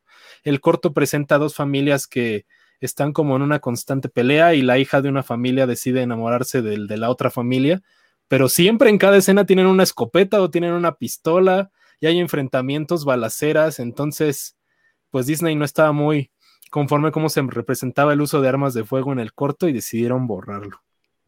Pero esto tiene que ver con esta historia de la vida real de las familias eh, eh, posterior a la guerra civil estadounidense, que estaba, inclusive se han hecho versiones, hay una versión televisiva reciente, una miniserie con Kevin Costner. O sea, es, una, es parte de la historia de Estados Unidos posterior a, la guerra civil. Eh, y, que bueno, pues, por lo que veo está aquí, yo no conocía esta, esta caricatura, pero pues por lo que se ve es lo que está representando. Está representando exactamente lo que mencionas tú, Charlie. Y justo se borró porque Disney no lo consideraba apropiado. Fue en los noventas. O sea, muchos de estos cambios se hicieron cuando estaba Michael Eisner a la cabeza de la compañía. Ya veníamos de la muerte de Disney. Hubo varios interinos que no sabían qué hacer con la compañía. Y fue cuando nos empezó pues a ver de distinta manera cómo estaban representados los productos. Y recordemos que Disney es una empresa que tiene años de existencia, o sea, Mickey está a punto de cumplir 100 años. Obviamente los ejemplos que se presentaban en aquella época, pues ya están mal vistos en la época actual. Entonces, esos son algunos de los cambios. En Disney Plus ya los comentamos. Eh, eh, la secuencia del oloroso Pete de Toy Story, que es una de las más este, actuales, polémicas, y actuales, que se presentaba al personaje pues tratando de llevarse un par de Barbies a su casa muy a lo, este, pues al señor Weinstein, ¿no? O sea, básicamente presentaba eso. Entonces se borró, cuando llegó la película Disney Plus se borró. Hay una secuencia de Goofy fumando en Saludos Amigos que también se borró, lo mismo el uso del tabaco. Y hay varios contenidos que no son de Disney como eh, Adventures in Babysitting y el documental este, eh, Free Solo, que tienen Fox Ups que están borrados para que sean messed up, ¿no? Entonces, ¿qué opinas, Linda, de estos cambios que se han hecho con el paso de los años y que nos siguen cambiando porque siguen actualizando los contenidos? Bueno, lo del oloroso pit sí me parece que también, sí, ese tipo de, de, pues de, de conductas, eh, pensando en que también van para un mercado eh, muy infantil, Creo que sí es difícil contextualizarle algo así a un niño, ¿no? Entonces, creo que ese tipo de decisiones sí está bien. Por eso hablábamos hace un, hace un ratito de que cada caso debería de tomarse de manera aislada, ¿no? Em, déjame revisar qué otros estábamos viendo. Lo de. Em, Lilo y Stitch también, ya lo hablamos. Sí, lo de Lilo y Stitch ya lo habíamos hablado. No habíamos platicado acerca del episodio de Stark Raving Dad de Los Simpson, en donde hace una aparición especial Michael Jackson haciendo la voz de un personaje llamado Michael, justamente, que bueno, ya después en la, en la, en el contexto del episodio se presenta como Leon, Leon Kompowski, ¿no? Y, a ver, este episodio, eh, esta participación especial de, Michael Jackson cantando un, un, pedazo de una composición que le están haciendo a Lisa para su cumpleaños, fue retirado por y a partir de qué, Al. Ok, el episodio se retiró cuando empezaron a salir los documentales de Michael Jackson. Si recuerdan, Living está Neverland. Living Neverland, ¿no? Sí. Entonces hacían muchas alusiones a que Michael Jackson usaba el episodio para hacerle grooming a algunos de los niños que tenía. Les ponía el episodio y pues la situación terminaba. no lo voy a mencionar, pero sabemos a dónde terminaban las situaciones, cómo se presentan los testigos y las víctimas de Michael Jackson. El episodio lo usaba él les decía, miren, aparezco en este episodio de Los Simpsons, vamos a verlo juntos. Y pues la situación terminaba mal. Matt Groening, en ese tiempo, decidió retirarlo. Así dijo, ya no quiero que esté, a mí no, no, no me añade si está o no en continuidad, porque saben que Fox transmite Los Simpsons de manera interminable y lo seguirá transmitiendo. Y lo decidieron retirar desde aquel año, de, de que salió Navy Neverland, lo retiraron. Hay un deal ahí de sindicato, de sindicalización de episodios y tuvieron que hacer un, contrato, tuvieron que hacer un cambio de normas para que el episodio ya no saliera al aire. Entonces, cuando Disney compró Fox, ya no venía en el paquete. Les dijeron, esto es lo que tenemos de Los Simpson, el episodio de Michael Jackson ya no está en el paquete. Lo que pasó es que fue el que la gente se empezó a dar cuenta a raíz de Disney Plus. En Disney Plus en Estados Unidos sí están las temporadas completas de Los Simpson y había gente que quería ver la serie, y se daban cuenta que el episodio de Michael Jackson no existía. Entonces, a raíz de eso viene, no es culpa de Disney, sino que fue una decisión creativa de Matt Groening y Al Jean, que son los creadores de Los Simpson, y ellos decidieron quitarlo. Entonces, de ahí viene esto del episodio de Michael Jackson. Yo, lo, yo hacía el apunte porque en Disney Plus ya no está y ahora que venga Star Plus no va a estar. El episodio ya oficialmente está descanonizado. Ok, yo fíjate que vi, la serie de Living Neverland y no, no recordaba esta esta parte de, tomar este episodio como anzuelo, ¿no? Eh, yo más bien, mi confusión era porque justamente vi el fragmento en, línea, que está disponible por ahí, y no estaba segura si es por el acercamiento que tiene este personaje con Bart, que es un niño, ¿no? A través de la música y la composición y talento artístico, pero no, no, no conocía realmente el contexto por el cual habían retirado este episodio de, de las temporadas de Los Simpsons. Por lo que yo, tampoco, yo tampoco, yo pensé que inclusive era simplemente por, por, el, por la participación de Michael Jackson. Me imaginaba que era por eso. Por lo que yo entendí, porque justo yo tengo ahí la nota guardada de cuando se dio el momento en The Hollywood Reporter, y yo también vi Living Neverland, y no recuerdo justo esto, pero creo que esto se dio a raíz de los testimonios y el armado del documental. Y hay cosas que no dejaron al aire, y por lo que yo entendí, Fox creo que se enteró de que en uno de los testimonios se mencionaba el episodio. Además de que en el documental sí se muestra que Michael los llevaba y estaba, tenía su cine eh, personal y todo eso. Entonces los creativos de, Los Simpson dijeron, de entrada tener a Michael Jackson actualmente en un proyecto es súper complicado, ¿no? O sea, la figura de Michael Jackson ahora pues está, está como en de estos cancelados de Hollywood. Hay mucha gente que lo defiende, sabemos que ahí están los testimonios, hay muchos alegatos legales, pero cuando se dio el documental de Living Neverland fue cuando se retiró el episodio por primera vez. Y el testimonio que yo leí y lo que leí que decía Matt Groening, específicamente Matt Groening, era que lo habían retirado porque ellos estaban al tanto de que Michael Jackson usaba el capítulo. No, bueno, pero eso, eso es otro contexto completamente distinto, es, eh, es otra historia que lo que estábamos pues, a lo que simplemente pensábamos de que era, ah, porque sale Michael Jackson, entonces ya simplemente se sale el episodio. Porque además era un episodio interesante, ¿no? Salía este, además, lo, chistoso del episodio es que el personaje no era Michael Jackson, que era un hombre en, el, en un manicomio, en un, creo que tampoco se puede decir manicomio, esta, esa palabra, Lina, oriéntame, ayúdame, guíame, guíame. En una institución psiquiátrica que se creía que era Michael Jackson y que tenía la voz de Michael Jackson y que hablaba como Michael Jackson y que cantaba Happy Birthday Lisa como Michael Jackson, ¿no? Entonces, bueno, este, eso me recordó que el propio Kubrick prohibió en, en Inglaterra Naranja Mecánica porque le atribuían hechos, o sea, que la violencia que se estaba viviendo allá tenía que ver porque la, porque la película provocaba violencia. Y él, desde 1973, prohibió la película y creo que no se pudo exhibir formalmente en, Inglaterra hasta el 99, de ese tamaño. O sea, en todo el mundo se podía ver. Después, creo que hasta después del 99, Charlie. Justo yo vi Naranja a, Mecánica. A partir, de su, a partir de su muerte, ¿no? Entonces, eh, sí, me parece que cuando el propio autor está participando y dice, oye, ¿saben qué? Porque eh, estoy harto de que digan esto, pues tiene otro tipo de implicaciones y historias muy particulares. Bueno, y hablando también de las películas de live action que decía Sal, eh, en la versión live action de La Bella y la Bestia también fue censurada y fue en China y en Rusia porque ah, por la escena hacía una alusión a la homosexualidad y bueno, también ha sido un escándalo, ¿no? Eh, y justo me parece interesante ahora en Disney Plus.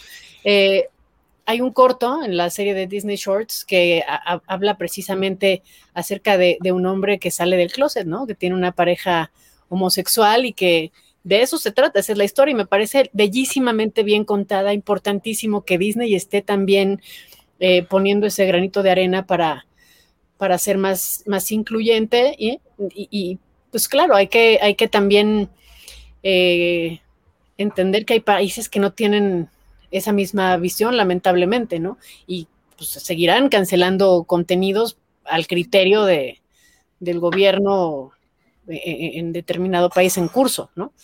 No sé tú qué opinas, Aldo, Charlie. No, pues increíble que esas cosas sigan pasando hoy en día, lo de las este tipo de prohibiciones. Es impresionante que una película no pueda llegar porque tiene un personaje o una escena. Con Frozen también, al principio con Frozen 2 también se armó la de Dios es padre porque se hacía, se había rumorado mucho que Elsa iba a ser lesbiana, ¿no? Sí, la película tiene, la película tiene subcontextos, o sea, seamos honestos. Frozen habla mucho de, de ser libre y de salir y, todo esto, ¿no? Y mucho se habló de que, digamos que está representado y no, porque en Frozen 2 Elsa termina con una mujer. No, nunca lo dicen que es su pareja, pero pues, es el final de la cinta.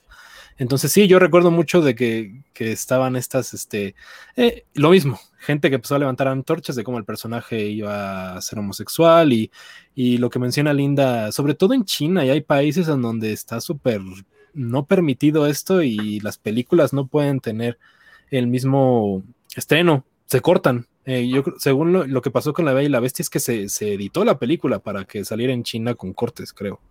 Pero aparte ni siquiera, o sea, viéndola, ni siquiera es ni obvio ni evidente, o sea, es nada. O sea, realmente me parece un escándalo que hagan, que hagan tanto, tan grande una cosa que no tiene la menor importancia, no debería tenerla. Pues sí, nos remitimos de nuevo al ejemplo Hailey Bailey con La Sirenita, que la película está a nada de estrenar y la gente sigue negada a que el personaje haya cambiado de raza. Yo, yo, yo a veces me pongo en el lugar de todos y a lo mejor hay gente que dice, no, es que es mi personaje de la infancia y lo están cambiando y modificando, pero pues la película original ahí está. Si quieres ver La Sirenita, ahí está en Disney Plus, la puedes comprar, la puedes ver, ahí está la película. Esta va a ser una reimaginación de la reimaginación de Disney. Entonces. No, y lo importante es, lo importante y fundamental que es que nuevas generaciones y niñas se sientan representadas finalmente a través de un personaje tan poderoso como Ariel o como cualquier otro, ¿no? Que, que, que en eso sí, insisto, estamos en pañales y que me parece que es un logro importantísimo que debe de continuar, ¿no? Que lo importante es precisamente el personaje y no el color.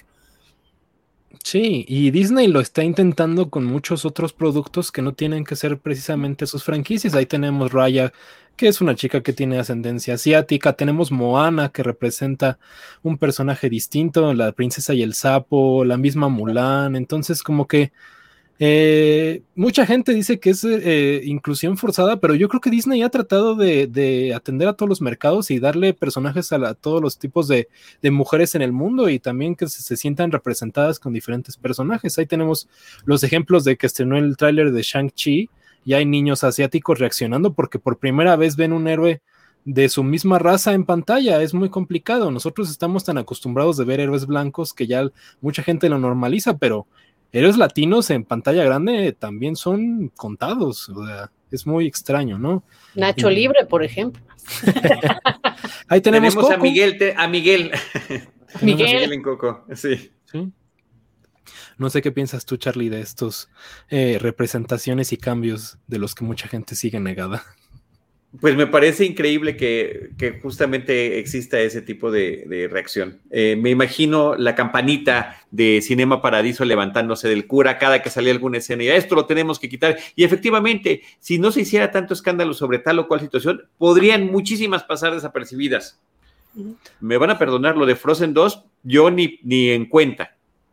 Sí, no, no, no es, no es este, no está ahí este on your face. O sea, es como el, perdón que me cambie de Disney, pero de Mitchells vs. The Machines, la, protagonista también da al final a conocer que es este, lesbiana y no es como un acto así que te cambie la vida. Está, es la del personaje, así es. La gente no lo tiene que ver como algo que está ahí, inclusión forzada, mencionan, yo nunca lo he sentido así, es para que todos se sientan representados.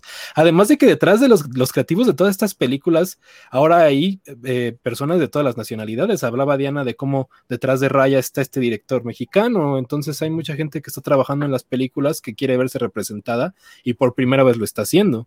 Ahí tenemos el, ejemplo del director de, The Tree of Life, que también es mexicano, tiene ascendencia latina y lo ha tratado de de mostrar en las películas. Entonces. The Book of Life, ¿no? Más bien. The Book of Life, perdón. The Book of Life. Sí, que es este Jorge, se me fue el apellido.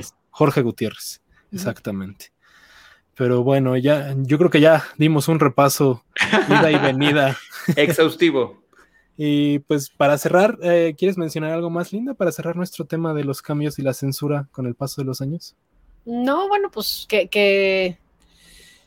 que, tratemos de de recordar el pasado para no repetir los, los errores que tanto daño han causado a nuestra sociedad, pero que también tratemos de, ser objetivos, ¿no?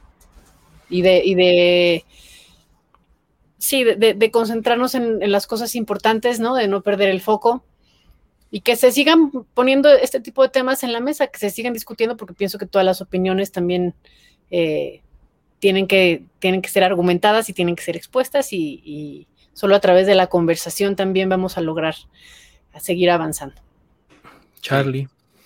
Contexto, contexto, contexto, y no necesariamente estar anulando de manera sistemática porque algo no nos pareció bien, ¿no? Ahí está el ejemplo este que mencionábamos, lo mencionaba Linda como eh, la máxima exageración actual, que era lo del beso consensuado, de la Cenicienta o de, o de la Bella Durmiente. No, ya salieron memes, ya salieron caricaturas. ¿Mandé? Blancanieves, él. Eh, no era Blancanieves, pero también lo empezaron a salir, ya a partir de Blancanieves, hay hasta memes y pequeñas caricaturas en, circulando en redes, también qué hubiera pasado con la Bella Durmiente, ¿no? Ah, no, no es consensuado, entonces se, termina volviendo una calavera porque ya nadie la, nadie llegó a salvarla. Bueno, pues muchas gracias de nuevo, Linda, por acompañarnos. Qué bueno que tomaste el tiempo para estar conmigo y con Charlie y hablar de estos temas. Ojalá nos acompañes de nuevo. Muchas gracias. No, hombre, yo encantada. Cuando me inviten aquí estaré. Siempre es un gustazo. Ya saben que los quiero, los admiro y los extraño. Gracias, te extrañamos muchísimo también, Linda. Qué bueno que, que, nos hayas acompañado. Y ya sabes que hay más espacios donde te estamos esperando. Ahí está. Muchas guiño, gracias. Guiño, guiño. Guiño, guiño. Cinemanet, guiño. Gracias a ti, Alonso. Gracias a ti de verdad, de corazón. Muchas gracias, Charlie. Y ojalá pues nos sigamos viendo cada semana y ojalá que Linda nos vuelva a acompañar. También quiero agradecerle a toda la gente que estuvo presente con nosotros. Ahí Mariana Quintana, Ernesto Alba, Luis Alfredo Lorenzo, Sergio Ábrego. Son los que veo más o menos que estuvieron comentando. Muchas gracias a Ket en la producción, que no le gusta que la mencionemos, pero Charlie ya me dijo que la tenemos que mencionar porque nos estuvo ayudando con la producción, aunque ya no lo quiera. Entonces, gracias, pues, ya te vi si existes. Eh, de nuevo, muchas gracias a todos los que vieron el, programa. Si lo están escuchando en Spotify, ya, saben que nos pueden encontrar como estudio de oficial en Spotify. Está en Apple Podcasts, estamos en Instagram, en Facebook, en Twitter, en todas las redes está como estudio de oficial. Si pueden suscribirse aquí en el canal, pues nos ayudarían muchísimo. Y pues muchas gracias de nuevo. Nos estamos viendo la próxima semana en el próximo estudio de. Gracias, Charlie y Linda. Nos vemos.